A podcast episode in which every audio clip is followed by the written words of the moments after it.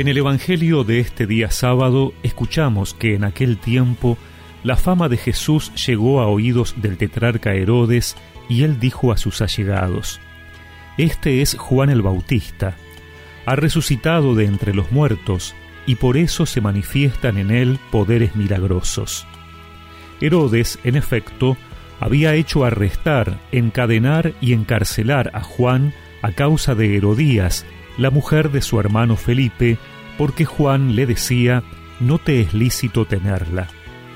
Herodes quería matarlo, pero tenía miedo del pueblo, que consideraba a Juan un profeta. El día en que Herodes festejaba su cumpleaños, la hija de Herodías bailó en público, y le agradó tanto a Herodes que prometió bajo juramento darle lo que pidiera. Instigada por su madre, ella dijo, Tráeme aquí, sobre una bandeja, la cabeza de Juan el Bautista. El rey se entristeció, pero a causa de su juramento y por los convidados, ordenó que se la dieran y mandó decapitar a Juan en la cárcel. Su cabeza fue llevada sobre una bandeja y entregada a la joven, y ésta la presentó a su madre. Los discípulos de Juan recogieron el cadáver, lo sepultaron y después fueron a informar a Jesús.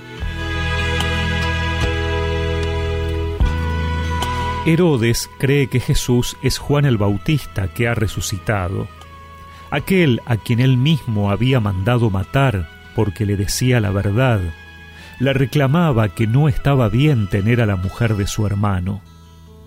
Herodes se revela como un cobarde. Lo manda a encarcelar y tiene miedo de matarlo porque el pueblo lo quería. Ante el pedido de la hija de Herodías, accede a cometer el crimen por no quedar mal con los convidados. Es una situación que nos muestra hasta dónde se puede llegar cuando no queremos aceptar la verdad, cuando nos negamos a reconocer que estamos equivocados y preferimos eliminar al mensajero, o tarde o temprano somos llevados a eso por nuestra falta de firmeza en las convicciones. Juan el Bautista sigue la suerte de la mayoría de los profetas, entregar su vida por la verdad. Jesús es la verdad hecha carne y es llevado a la cruz. Tantos mártires a lo largo de la historia han entregado su vida por no renunciar a la fe. Así también nosotros sabemos que la verdad incomoda, y por eso se sigue negando a Dios, rechazando a Jesús y a su iglesia. No se trata de victimizarnos, sino de recordar que cuando somos rechazados no es a nosotros, sino a la luz que viene a iluminar las tinieblas. Por eso, tampoco nosotros cerremos los ojos ante la luz. Dejémonos transformar por la verdad, que es la que nos hará libres. He visto dolor en las calles, heridas y golpes en nombre de ti. Me pregunto cuál es la respuesta si no te conocen, porque hablan de ti. Aprendí que bajo el cielo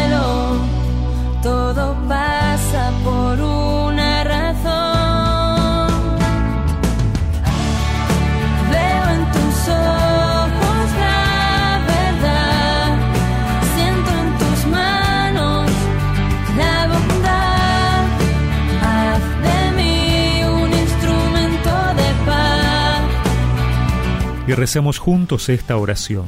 Señor, Dame un corazón humilde para aceptar mis errores a la luz de la verdad que nos revelas. Amén.